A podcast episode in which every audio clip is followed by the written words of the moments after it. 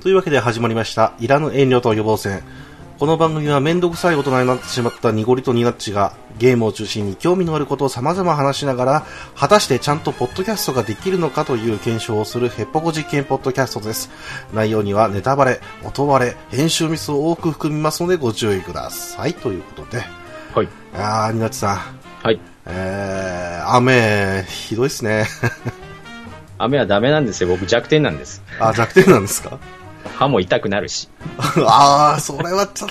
かに辛いなううんーん。まあ、ほんと、梅雨前でね、こう、結構雨が降ってね、えー僕もあの、仕事では雨がですね、あの、致命傷になるんで、僕もそうです。あ、そうなんです ね。はいいや、やっぱ辛いんですよね。こう、体温奪われるし、うんうんあのまあ、僕、カッパーとかね、巻きながらやるんですけど、いやもう動きが制限されて、もう体がこう、本当に疲れちゃうってい そう、効率悪いし。う、うん。うん、しかも蒸れるんですよね、この季節ね、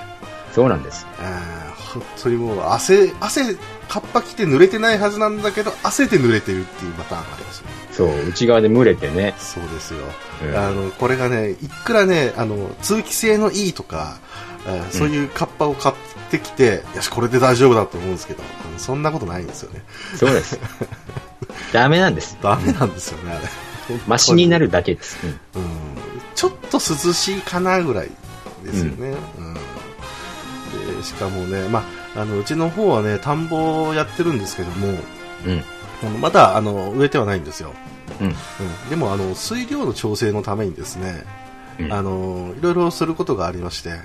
うんあの、ここら辺のですね、あの、組合というのがあって、えーそれでですね、用水路の、あの、その、咳を止めてるところに、えーゴミがたまらないようにってうん。いう、うん。で、それで、あの、取らなきゃいけないっていう、はい。えーえーそういう当番がですね、あー回ってくるわけなんですよ。うーん。で、それ僕ね、あの、毎朝ちょっとやりまして、今週。うんはい。うん。雨の中こう濡れながらねああのー物をこう掃除をするわけで一週間当番なんですね。そうなんですよ、ううんん。また回ってくるかもしれないんですけどまあまあとりあえずはということで、うんえーとりやったらねもうねしんどかったね今日で終わりなんですね。あそうですねひとまず今日はひとまず終わったんで、もういいんですけども、うんいややっぱりね梅雨前でこれだとねかなり今年憂鬱だなみたいな感じで本当ですね。まだ始まってないですから。そうです、そうです。なので、あの、下手したらですね、このイランのエムと予防戦、うんえーあの我々があの疲れ切ってですね、えー今週ちょっとやめよっかって話になるかもしれませんのでね、あもうダウンは確実に。はい。 我々にとってはそんな感じになりますので、はいはい。ちょっとだけそこだけはね、あの、これの予防線を張っておいてという形で、はい。はい。ということで、本日もどうぞよろしくお願いいたします。はい。よろしくお願いします。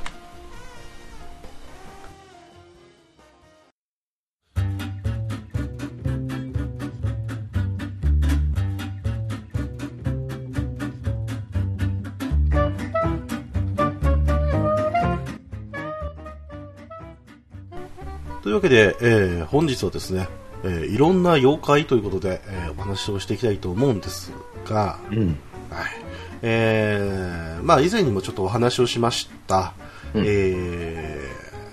収録、まあ、あれは最中と言っていいんでしょうけども、えーはい次回予告を決めるって話になった時に、うんえー僕がうだうだうだうだと、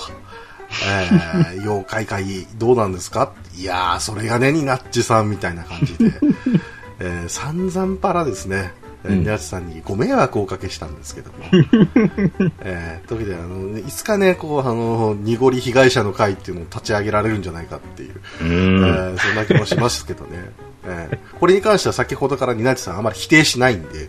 うん、そうです ね。否定は、うんいや、いいんですよ。大丈夫です。あの、これは完全にじ自分もですね、あの、分かってやってますんで、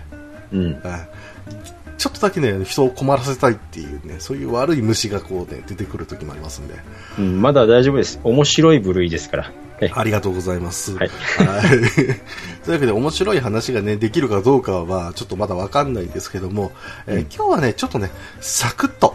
終われるように頑張りたいと思いますので、はい、よろしくお願いしますが、はいえーまあね、某所ではねあのちょっと僕の趣味であります、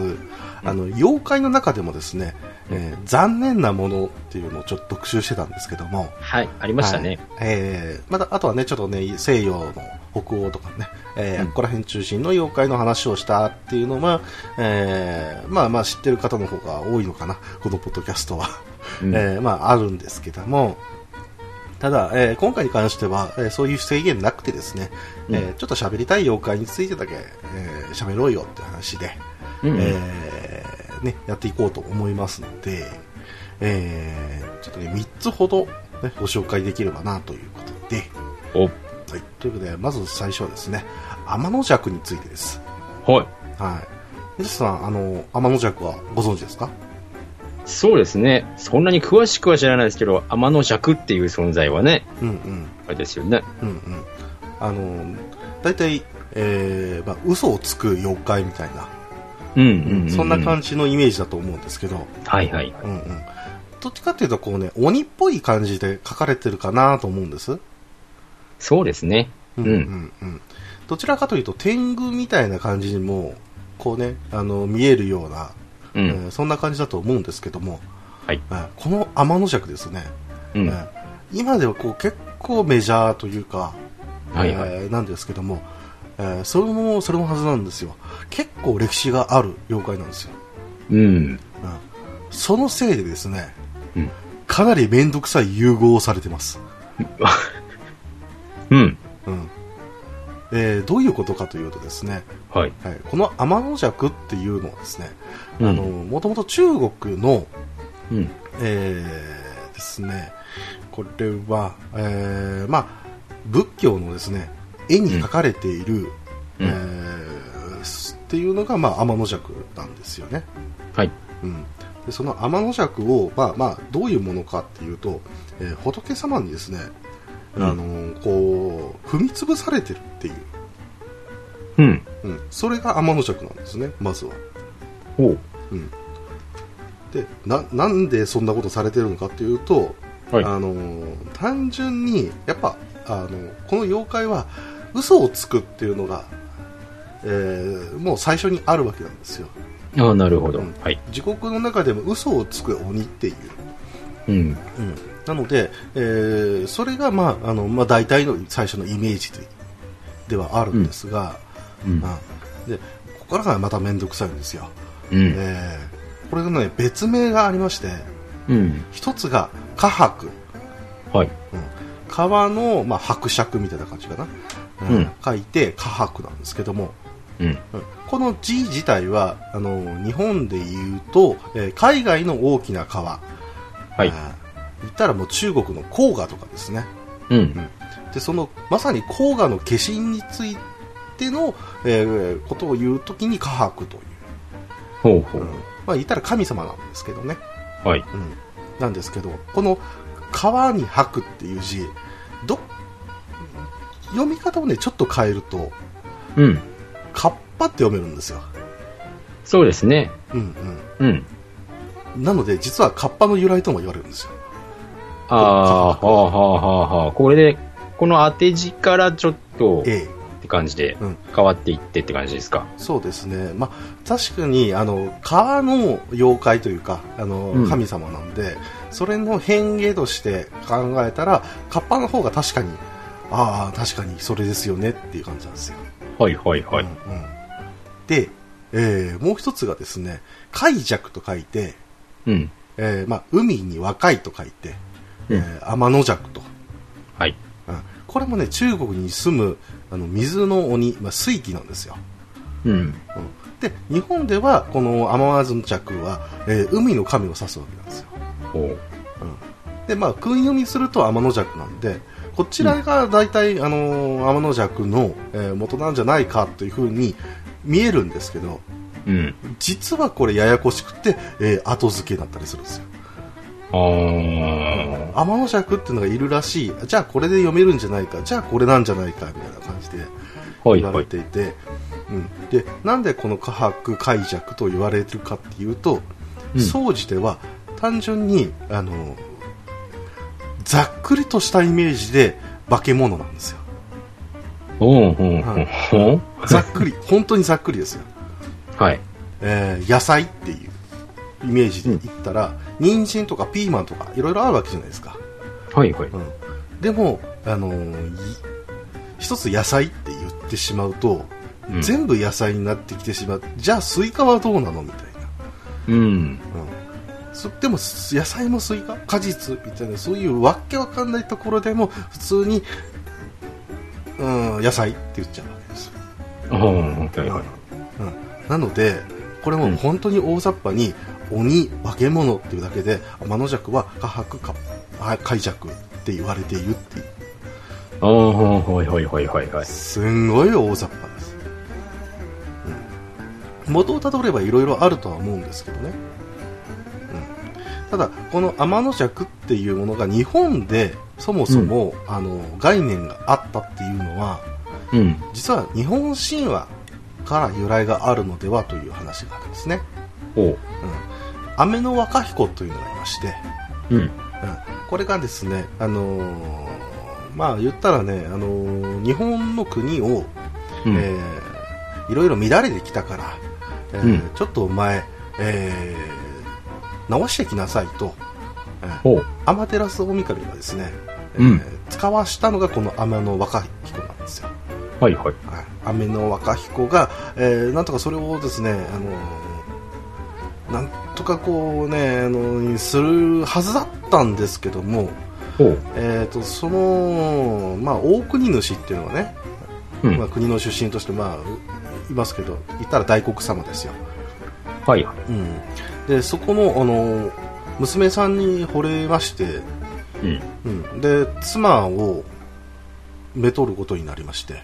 うん。うん、でそのお嫁さんもらってえ8年ぐらいだったかなあの、まあ、生活しちゃってたわけですようん。うんで己の使命を忘れてあのふぬけるとは何事だと。うん。うんいやいや、ちょっとそれはまずいんじゃないかいということで、アマテラスがですね、えーうん鳥を飛ばしてですね、えー、雨の若彦やと、えーちゃんとやらなきゃダメだよというふうに、うん。えー言ったらですね、雨の若彦がうるせえと、おう。うんで、その鳥をですね、矢で射ろうとして、うん。で、撃ち殺すわけなんですけども、おえう。ーそれがあの天まで届いてしまったがために、えー天で跳ね返して、えー結局雨の若彦にまた当たるといううん。うん。だからまあちょっとねあのーなんていうんですかあのーしやったらやり返すみたいな話になっちゃってますけど、うん。えーそういう訓話みたいなところからも、あのー確かにこう嘘をついてえー悪さをしてでしかもこう懲らしめられるっていうところまであのセットでああ確かに天の弱っぽいみたいな、はい、はい。うん、ところではあるんですけどうん。これでべ別にですね これであの一つねあのーあのなんですかあのー話が終わればいいんですけど うん。あの実際はあのそうじゃなくてですね、うん。 えーまた日本神話で同じような、えー人がいるわけですようん。でこれも「雨のサグメ」って言いまして雨のサグメ。はい、でこれも結局、えー同じように人を騙して、えー懲罰されるおう。という、うんまあ、この人はどっちかというと回うーんと、まあ主人を助けるみたいな感じでね、えーうんお話をしてるわけなんですけども、おう。えーただ、まあ、そういうところからも、えー天の弱っていうところが来てるんじゃないかっていう説があるとうん。だけど、うん。うんあのさらにそれもあと江戸時代ぐらいですね、えーうん天の砂っていう、うん。うんまあ、言ったらですねもうあのいろんなあの不可思議なものを集めて絵を描いて説明を書いたっていう、えー和漢三財図絵っていう、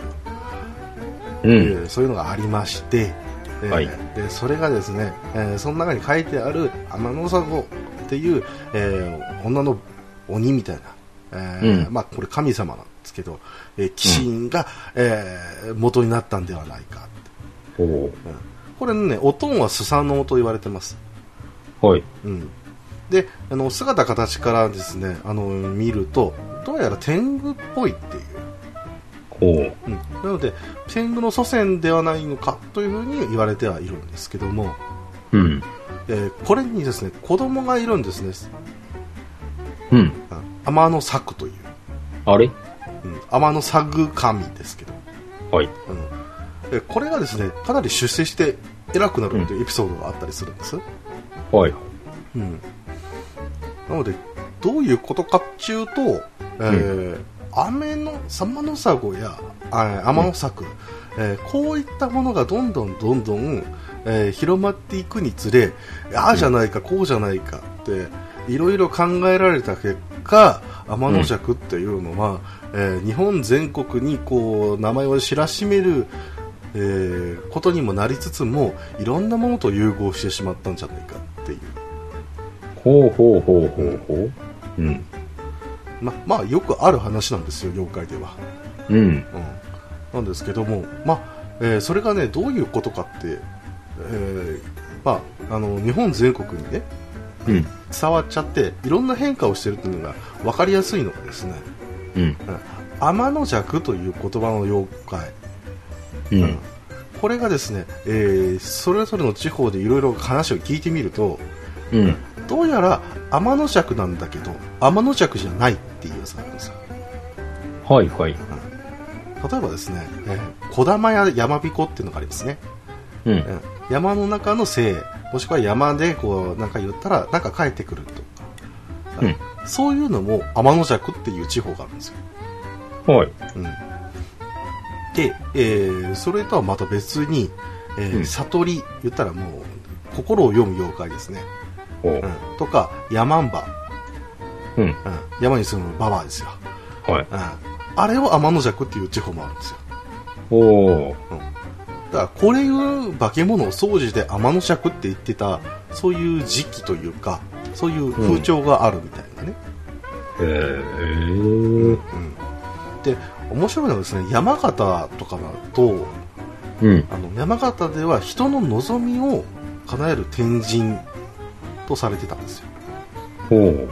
なんですけども、えー叶えすぎちゃってですね、うん、日天月天という神様からですね、えーはい怒られたとおー。締められてしまったうん。のその結果どうなったか、えーへそ曲がりになっちゃったあー。ひねくれてしまったんですかそうなんですうん悪さをするようになっちゃったんでそれが実は天の弱なんだよっていうそういうエピソードがあったりしますおー。はいはでねい。はい。あとはねあの天の弱の派生まあいろいろね天の弱って種類があるんですよ うん。で実はですね岩手の方で、えー、うん悪坊主っていう妖怪がいるんですけど、うん。うん、これはね某ところ某所ですね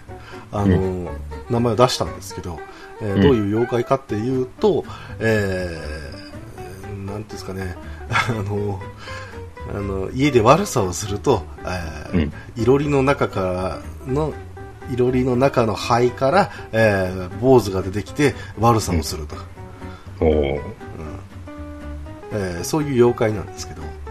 うん。これとねあのこれがね実はねあの天の弱の仲間って言われてるんですよはい。はい、でさらに岩手の方でまた別のですね、うえん。ー天の弱アマネグっていうのがいますうん。で全く同じくですねいろりの中にいるんですけど、うん。こちらはいろりの中に引きずり込んで食べてしまいます、うわ。はいまあ、ああ本当に妖怪なんですよはただ、えー、悪坊主とアマネグの判別方法は一切わかりませんので、い。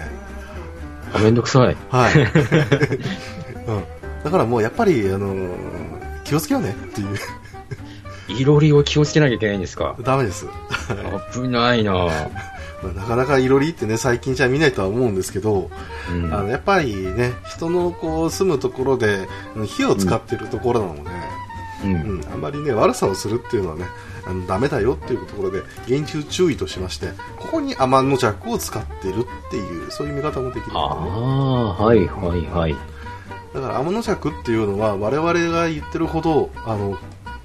まあまああの生意気な妖怪っていうことじゃなくてあの、うん生意気にさせられてしまった妖怪というかうんうんうんうん。あの本当にいろいろ後付けが、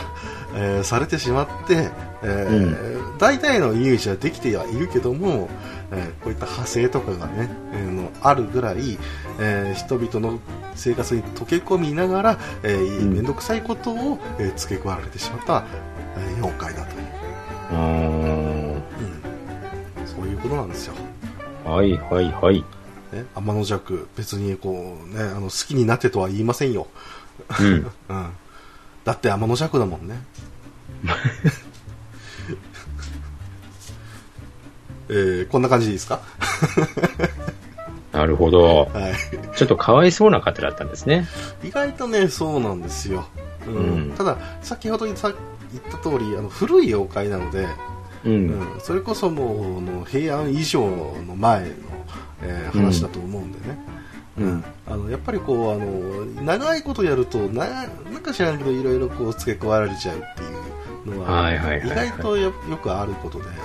うーん。なのであの僕らもねあのポッドキャストをずっと長くいるってことは多分ないと思います 嘘です続けれる限りやりますえ一生いらぬとやるんですかやりません腹を割って話もしません。えー、次行きましょう。はい。えー、次はですね、えーちょっとね、あの、ドジコな幽霊を、妖怪をですね、えーお話をしたいと思うんですけど、はい。えー逆さま幽霊です。ほ逆さま幽霊。う。はい。はい。そそれれだけだけです。えー、なんか物足りないでしょなんか足りないですね。ええあの、もうちょっとね、凝った名前とかね、あの、化け物らしい名前っていうか、幽霊ついてんだけど、はい。うんうん、ただそれだけで何がないのかっていうのがありますけどこれがですね、あのん諸国百物語」という、えー本に書かれておりまして、えーまあ、音量なんですけどもちょっと創作の匂いがしなくもないんですが、えーええちょっとねうん逸話を聞いていただきたいはい。うんえー、妾と夫に殺されて、えー、怪異を起こさせないように、えー逆さまに埋められた庄屋の女房がおりましたうん。化けて出たが逆さまのためうまく川を渡れませんおいそこに川を渡れずに難儀している豪胆な武士がいましたとうん。で女房の幽霊は逆さまのまま口から火を吹きながら武士の前に船を運び訳を話し庄屋の家まで送ってもらうようにこう説得をするわけです、うんうんうん、で武士はそれを分かったと言いまして、えーその女房の亡霊を、えー川を渡らせることにしましてその女房は、えー見事ですね跳ねるように庄屋へ向かって、えー、敵である妾の首をもぎ取って戻ってきたというめでたしいめでたしい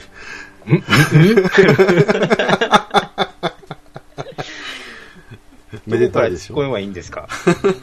まず、そうですね。あの、まあ、妾と夫に殺された幽霊なんで、言ったら地上のもつれと言いますか、はえーなんですけども、まあ、あの、二人にこう、図られてきっと殺されたんでしょうう。うん、んやっぱ無念があって幽霊になったというのは、えーここまでは多分わかると思うんです。はい。うん。ただ、あの、逆さまに埋められてしまったがために、うん。ずっと逆立ちをしてるわけです、この妖妖怪は。うん。あの、あれなわけですね。はい。 V 字なわけですね。そうですね V 字開脚もしくはもうあの犬神家の持続的なはい。あ ー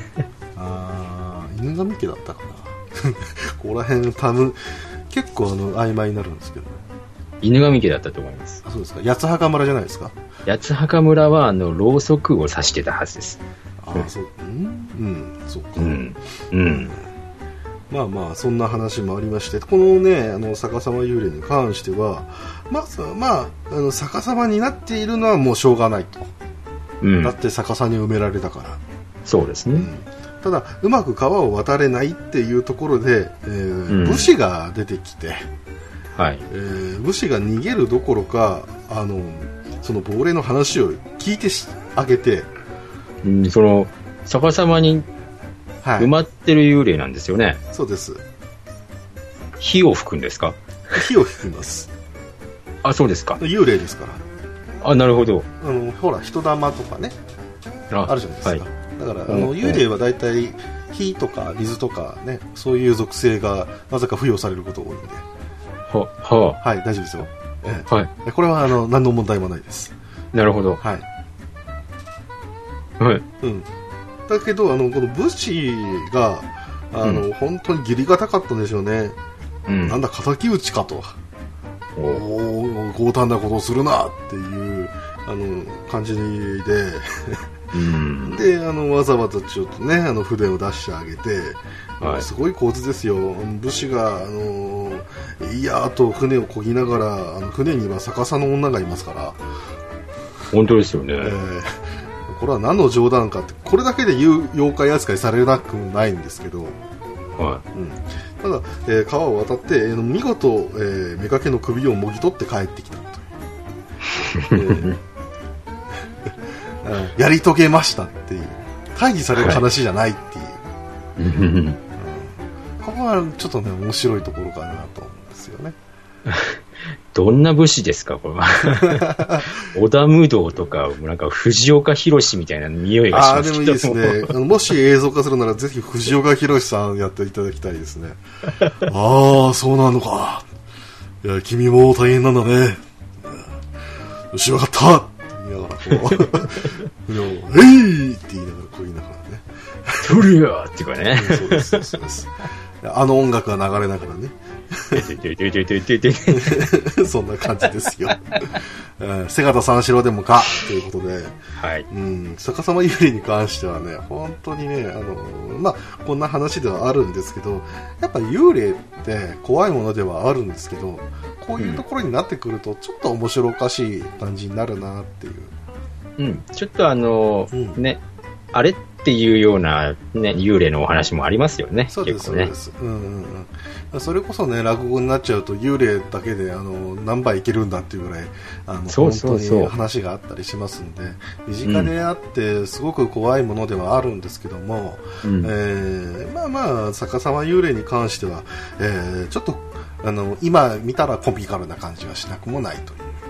はい。うんまあ、諸国、えー百物語に関しては完全に、えー怪談なのでうん。実際あの読んでみるとああ怖いなってなるんですけど、まあ、僕がこういう風に話してみると、えーなんだそんなことかみたいな感じに見えちゃうっていうそういう話でした。うん。はい、では次のお話でございまして、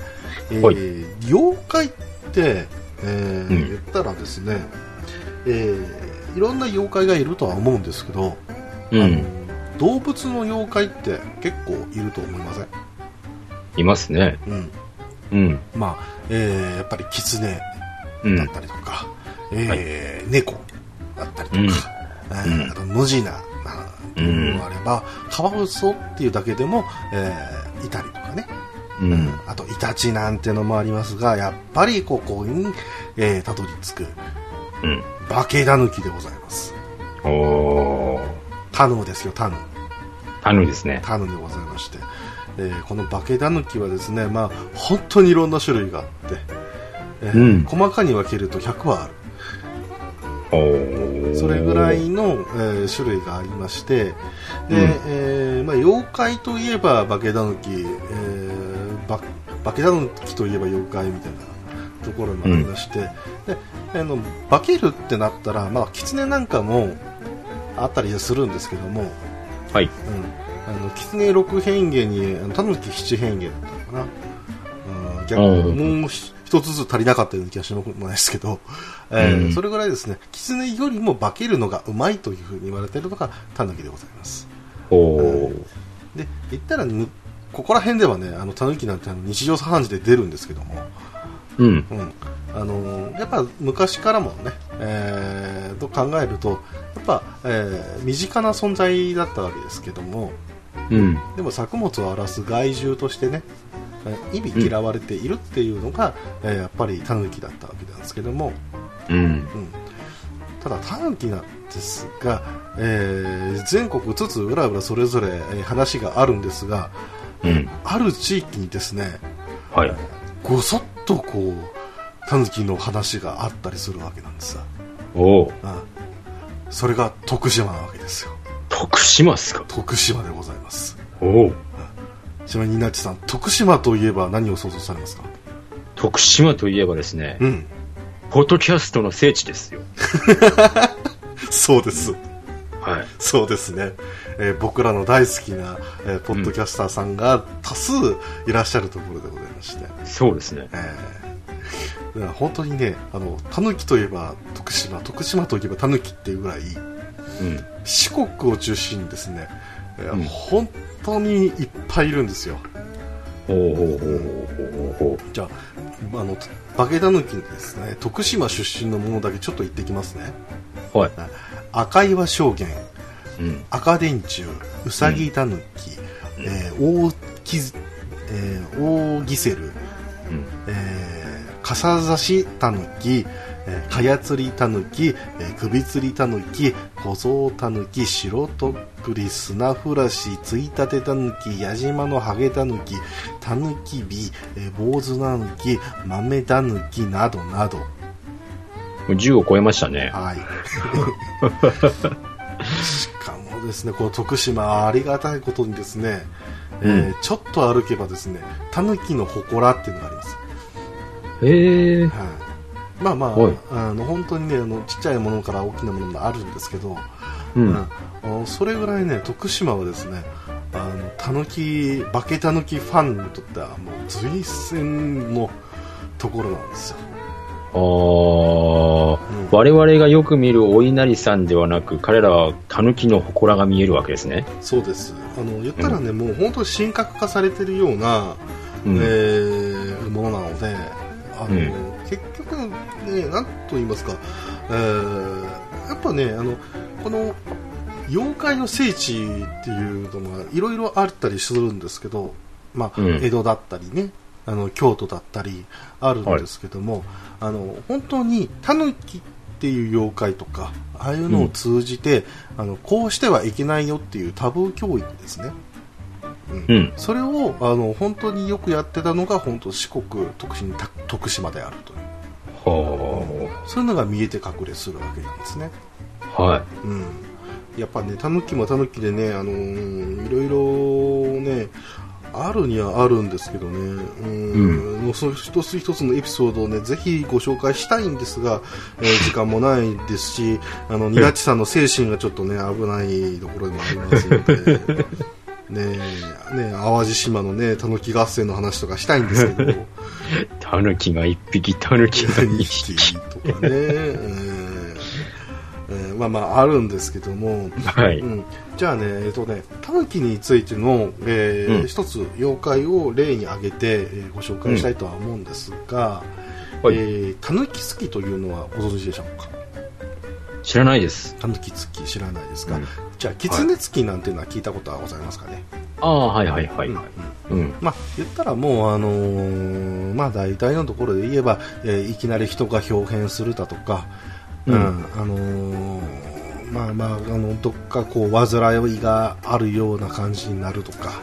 えーうんそういうものを大体狐つき、狸つきなんていうことを言うわけなんですけども。ああ、なるほどなるうんほうど。んまあ、これがですね結構広く伝わってまして、えー四国や佐渡、青森、岩手なんていうそれぞれに説話が残っていたりします。うん。であのまあ、これは僕の、えー一つの、ね、主張ではあるんですけども大体うんタヌキが、うん人につくっていうそのレベルになってくると、ううんん。タヌキ自身がですねもう長い時間を過ごしていたりとか、えーうんあるいは化け物のこうための修行を積んで、えーもう本当に神ぐらいの力になっているものじゃないとそういうのはできないと。う。うんん、ふうに、あのー思っているっていうね、うん。そんななんですけども、あのーそのためであるがゆえに力が強い、うんうん。っていうふうに僕は考えてるんですね。おうまあ、先ほども言いましたけども、まあ、痩せすぎたりするあの体の変化だったりしますけど、えー腹が膨れてしまって、うん。えーどんどんですねでそれの中でも衰弱をしてしまっている、うん。うん、でうつ状態になっていってしまっているとか、うん。えーもう発狂してしまったりとかもうそこら中のものをなんか口に入れたくなったりしてしまっているという。はいはい。えーそういったものがたぬき付けになるわけなんですが、うえん。ー原因はですね様々、えーあったりはしますが大抵は、えー罰当たりなことをした時に、えー、たぬき付きになるんだよっていうそういう話にはなってくるはくるんですああ、たぬき様のお怒りを買うとですか。そうです、うえーんただこれがですね、えーまあえーこういう話っていうのは大体こうイメージとしてね江戸時代からまあそれ前ぐらいかなっていう形はちょっとあると思うんですようん。ですがですねあのこのたぬき月、えー、狐月に関してはですね、えー昭和平成の時代になっても事例がございますおう。はい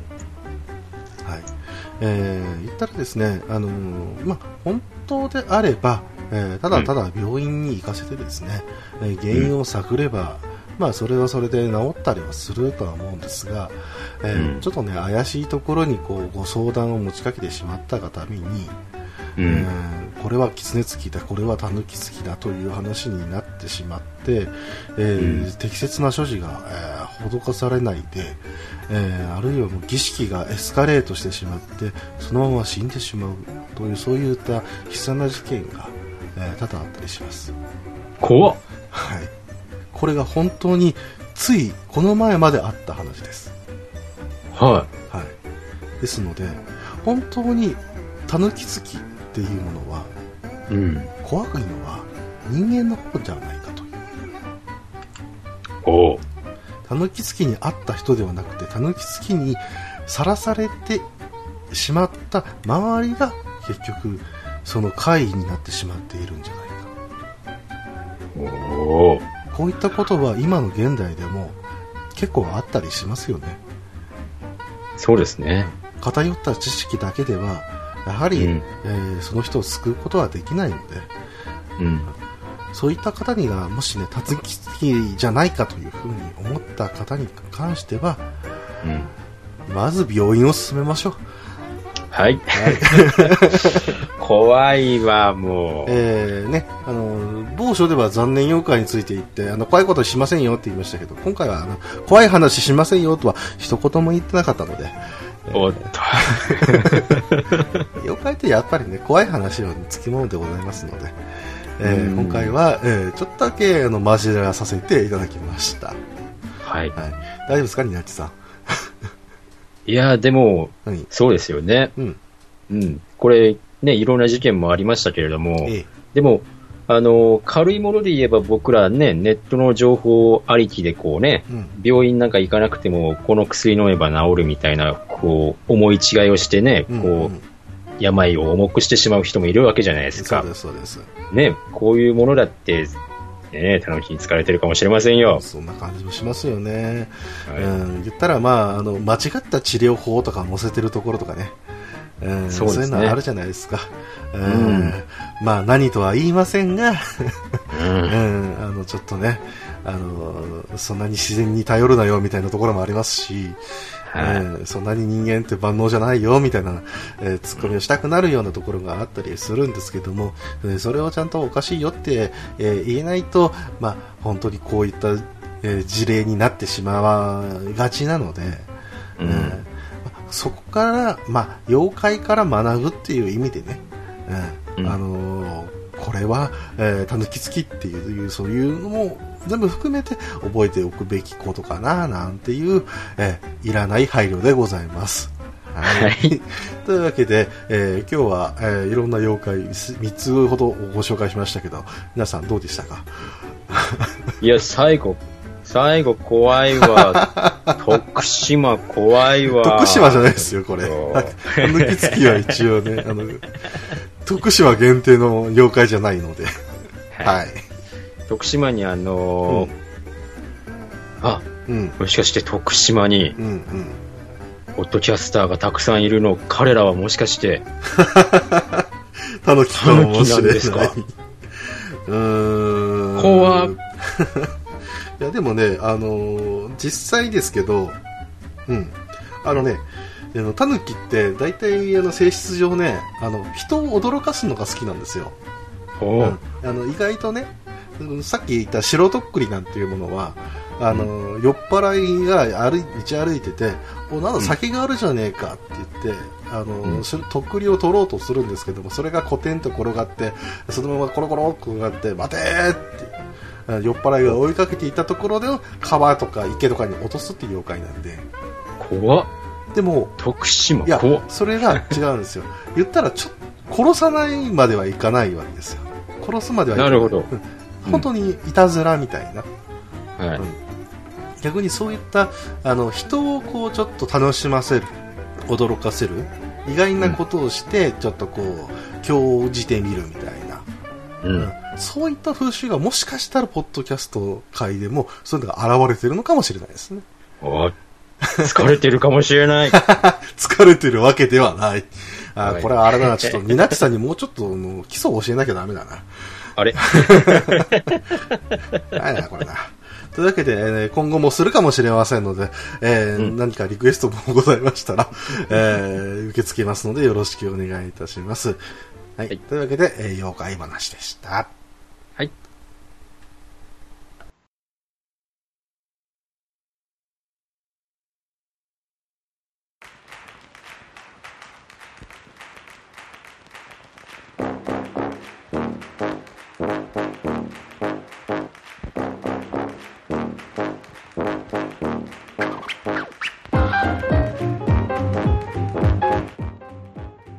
というわけで、えーここからはお便りの紹介をさせていただきたいと思います。えーはい今日はね、あの3通ですね、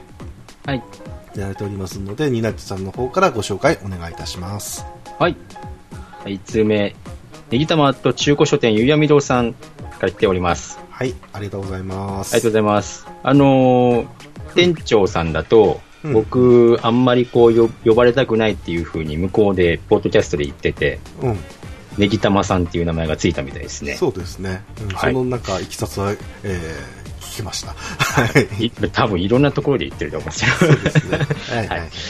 基本、ポッドキャストを聞いて調べるのは、画像とか音に乗らない部分なので、ウィキペディアに載っている部分を省かれてしまうと、本当に興味の湧くような内容以外入ってこなくなってしまいます。ポッドキャストは、ながらで聞くスタイルなので、といただいております。ありがとうございます。ますまあ前回ねあのー、まあ、フリートークで言ってまいりましたけどなんか最初の方ちょっと硬い話になりましてはい。なんか、ちょっと、聞き、聞く人によっては本当に悩んでるみたいな、こうね、聞きを聞けるような感じでしたけ大事れどにもな。りましたけど、うんまあ、まずあの僕らがねあの今回のポッドキャストを、えね、あの第10回、えー第9回か、えーうん始めるにあたってはですまず最初にね実は謝らなきゃいけなかったんですけども、はいえーあのお聞き苦しい感じになってしまって申し訳なかったっていうこ申し訳ございまにせんでした。大変申し訳ございませんでした。なちさんがねあのこんなに誠意ね、えー込めて謝ってるんでみんな許してあげてください反省してます。編集は全部僕やってますけどね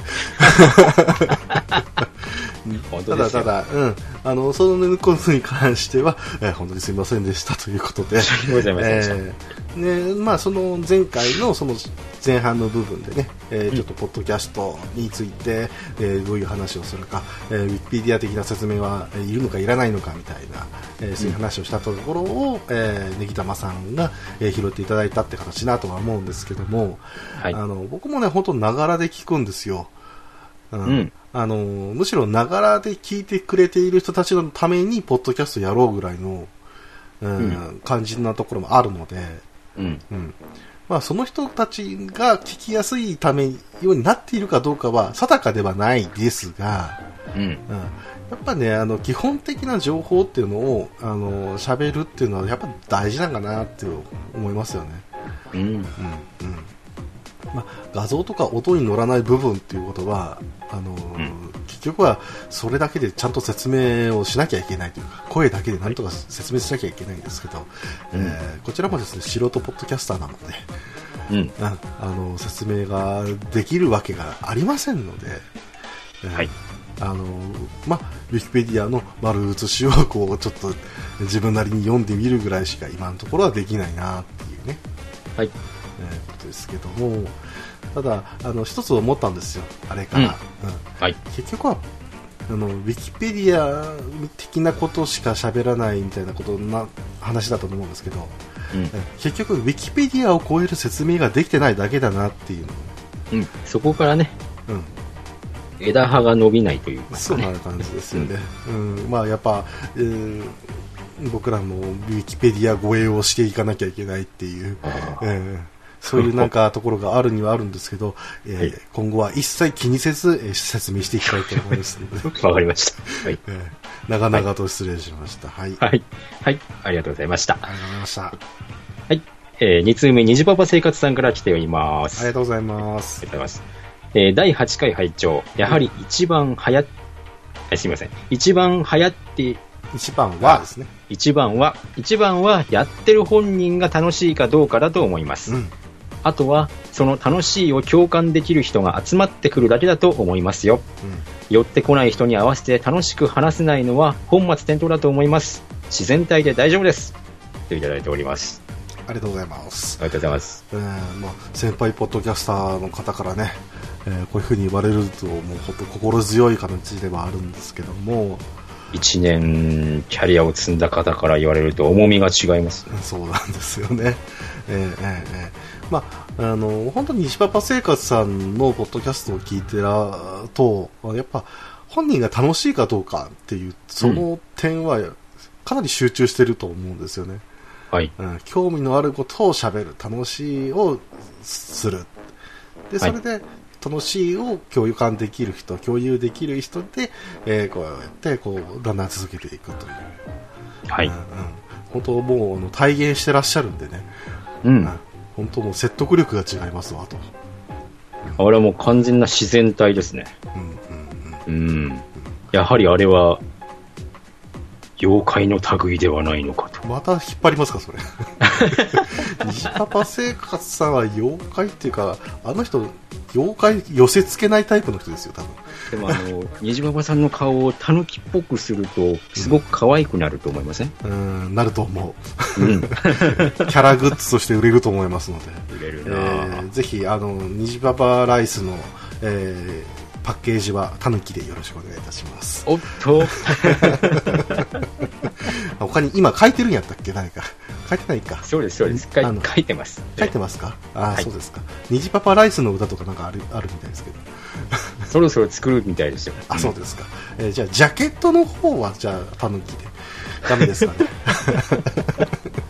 ただ端っこの方に狸書いてくるんじゃないですか。かもしれないかな、まあこの話を拾ってくれるかどうかは分かりませんけどね、えーただ僕らの中で虹パパ生活さんってね、生バイポッドキャスターは、えーかなりあの段段段階を踏んであの、いいよね、虹パパさんみたいな話になってきてるんで、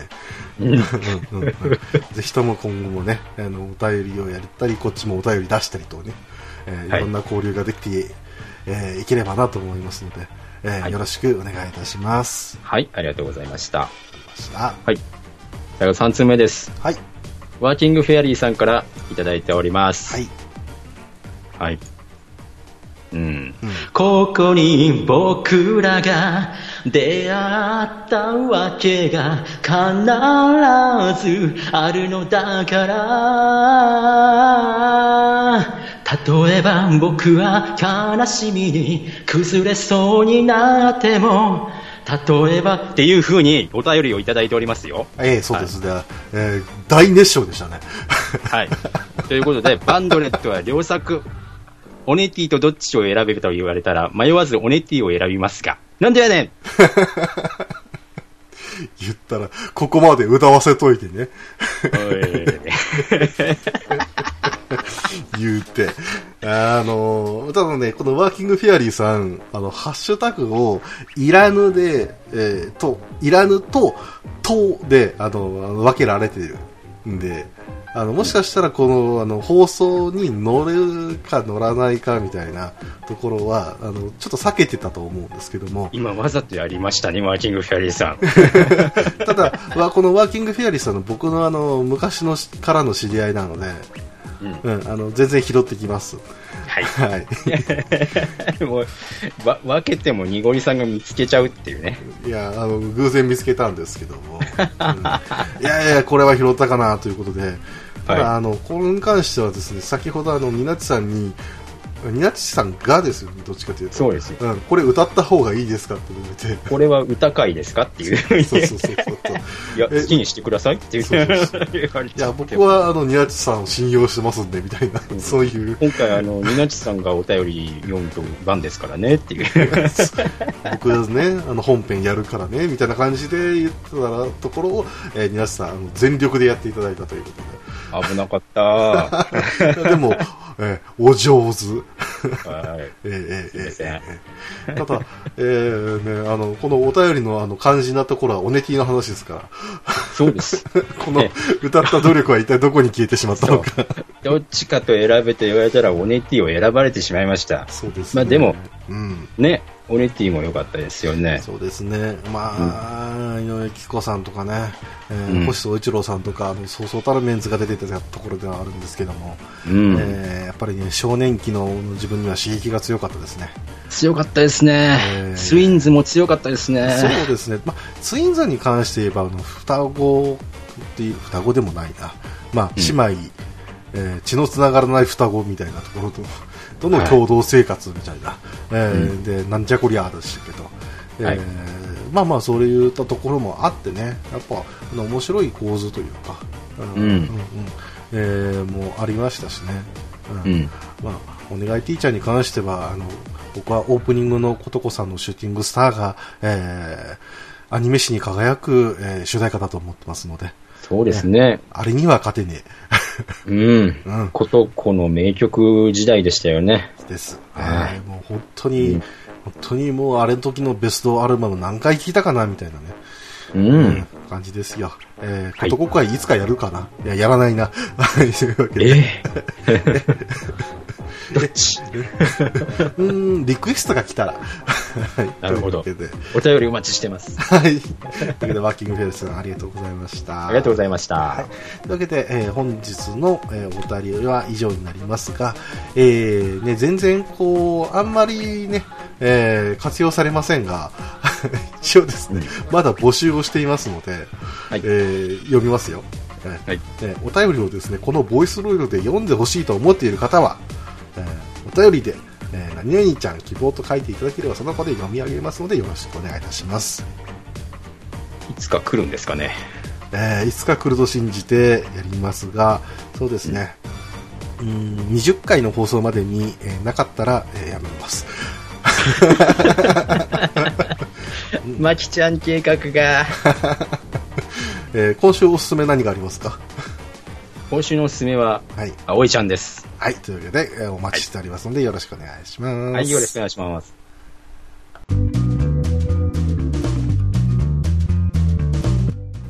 というわけで今日はいろんな妖怪についてお話をさせていただきましたなかなか怖い話でしたね。最後にはねちょっとねあのホラー系を入れてみましたが、実際ねあのやっぱ妖怪の中でもあのホラーが苦手だからあの、うん妖怪とかちょっと厳しいなっていう人はいるんですけど、うん。まあ、妖怪なんでね、うんはいどっちかというとこれを避けて通ってしまったらあのん妖怪って語れなくなっちゃうところもあるんで。うん。まあ、あのあらかじめねあのホラーですみたいなことを言えば、えーいいんですけどもそれって果たしてホラーだろうかみたいな、そうですね。 うん。ところもあるので突然ちょっとね、えー入れてみたわけなんですけどねはい。僕はホラー全然大丈夫なんですけど、あそうですかうんまあ、リスナーさんを考えて、そうですね、こういう時は、あの、うん、 2対1ぐらいにしておい てね。クッション材があればいいかなと。そうですねはいえーまあまあ、えー今後妖怪会を、えーやる上でまたちょっと考えたいとは思いますが、はい。えー次回えーなんですけども、うんえー気づけばですね、はいえーバンドレット、SD ガンダム、フリートークと、えーそして妖怪の話をしてきましたが、はいえー忘れちゃいけない、えーいらぬ遠慮と予防線、えーゲーム趣味ポッドキャストなんで、うん。うん、 すっかり忘れてしまっておりました。はい。はい、えーですので、えーゲームについての話を そろそろしとかないと、えーまずいんじゃないかということで、はいえーバルキリープロファイルについて次回はお話をしていきたいと思います。はい。はい、えーお前の顔、えてめえの顔も見飽きたぜっていう。えーいやー、聞きまくりましたよえ。ーこっちが言いたいよとかね、えーうんそういうエピソードもあったりしますし、えーはいまたやっぱり北欧神話をベースとした、えーうん作品でもありますので、えーそういうところのね、金銭触れた方が、えーやっぱり多くいらっしゃるんじゃないかなと思いますし、うんえーあとはね、トライエースっていう会社に対して物申したい方、えー まあまあ大好きだよという人もいれば、えーてめえこの野郎みたいな、え ーそういうね、えー思い出もあるとは思いますので、はいえー、様々あると思いますので、えーまあ、これについてのお便りも、えー随時募集しております。はい。 はい、またね、ちょっとあの今回はその次の回についてもちょっと告知をさせていただきたいと思います。はい。はい。えーはい、これに関しましては、えーニナッチプロデュース、えーシン・ゴジラ、えー略してシン・ニナッチということ で、はい。はい、ニナッチさんが、えー今日ですか昨日からですね。昨日からですか、うんえーあのシン・ゴジラをようやく見たということで、はい。えーその感想をですね先ほどちょっと聞いたんですけどもうん。やっぱりあのブワーっていろいろ出てきましたんで、 はい。めんどくさいね、これね。えー例に漏れずやっぱりこう出てきてしまってで僕もね某所で、えー今日なんか知らないんですけど隠してますけどあの某所で「あのシン・ゴジラ」についてはとっぷり語ってましたがうんいやー、あれ聞くのはなかなかヘビーリスナーですよ。ですね、うん、ネタバレ全開でしたしね、 そうですね。うんうん。ただまあこれに関してはまあ、えー全然まだまだおかわりいけるという、えー、自信私がいますのではい、か語った本人がまだまだあの書籍を買い漁っているっていうそうですねはいとんでもないことになっちゃってますから、えーまだまだやっておりますので、はいうんこれに関してはね、あのまだぜひ、ニナッチさんが、えーどういうふうに思ったかっていうのを中心にですね、えーはいお話をしていけたらなと思いますので、えーどうぞよろしくお願いいたします。はい、お手柔らかに。はい。というわけで、えー本日もお聞きくださいましてありがとうございました。はいえーそれでは皆さん、またまた来週。この番組では皆様からのお便りを募集しています。宛先は Twitter アカウント、いらぬ遠慮と予防線、アットマークいらぬとへのリプライ、またはダイレクトメッセージと、ハッシュタグ、ひらがなでいらぬとをつけてのツイート。メールでは、いらぬとアットマーク gmail.com、i, r, a, n, u, t, o までお願いいたします。